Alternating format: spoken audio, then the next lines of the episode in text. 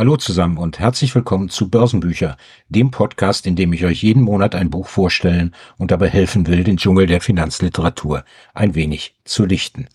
Ich bin Christoph Schlienkamp und nehme euch mit auf eine Reise durch Seiten, die das Potenzial haben, euer Börsenwissen zu verbessern. Im Übrigen gilt auch hier, dieser Podcast gibt mir immer meine private Meinung wieder und ist zu keinem Zeitpunkt als Anlageempfehlung in irgendeine Richtung zu verstehen. Und heute in Folge drei dieser Podcast-Reihe geht es um das Buch Die Kunst über Geld nachzudenken von Andrei Kostolani. Wer kennt ihn nicht? Andrei Kostolani, 1906 in Ungarn geboren, er war der unbestrittene Meister der Börsenspekulation. Er studierte Philosophie und Kunstgeschichte und wäre eigentlich lieber Pianist geworden. Ende der Zwanziger machte er seinen ersten Börsendeal und die Welt der Finanzen ließ ihn dann nie wieder los. Der Spiegel zitierte, der geistreiche Buchautor, humorvolle Kolumnist und amüsante Plauderer hatte weltweit ein Millionenpublikum, seine Bücher wurden in acht Sprachen übersetzt und bis kurz vor seinem Tod nahm er regen Anteil am Welt- und Börsengeschehene. Am 14. September 1999 ist André Costolani dann 93-jährig in Paris gestorben. Das Buch beginnt mit der faszinierenden Analogie der Börse als Theater. Costolani betont, dass die Börse nicht nur von Zahlen und Fakten bestimmt wird, sondern auch von Emotionen und psychologischen Faktoren beeinflusst wird. Er erklärt, wie Anleger diese emotionale Dynamik erkennen und zu ihrem Vorteil nutzen können. Ein wichtiger Schwerpunkt dieses Buches ist meines Erachtens das Zuhören an der Börse. Costolani ermutigt die Leser, auf Nachrichten und Gerüchte aufmerksam zu sein, aber gleichzeitig immer rational zu bleiben. Er betont, wie wichtig es ist, fundierte Entscheidungen auf der Grundlage von Informationen zu treffen und nicht sich von kurzfristigen Stimmungen mitreißen zu lassen. Im folgenden Kapitel vertieft sich Costolani in die Mechanismen der Kursbewegung an der Börse. Er erklärt, wie sich Kurse entwickeln, welche Faktoren sie beeinflussen und wie Anleger von Trends und Marktbewegungen profitieren können. Das Verständnis dieser Dynamik ist entscheidend für den Erfolg an der Börse.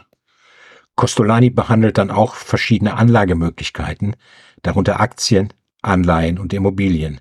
Er betont die Bedeutung der Diversifikation, bei der das Portfolio auf verschiedene Anlageklassen verteilt wird, um das Risiko zu minimieren. Er erläutert, wie Anleger ein ausgewogenes Portfolio aufbauen können, um langfristig stabile Erträge zu erzielen. Ein zentraler Aspekt des Buchs ist die Psychologie des Investierens. Costolani zeigt, wie Gier und Angst die Entscheidungsfindung an der Börse beeinflussen können. Er gibt Ratschläge, wie Anleger ihre Emotionen kontrollieren können, um kluge und rationale Entscheidungen zu treffen. Costolani betont die Bedeutung von Geduld und langfristigem Denken an der Börse.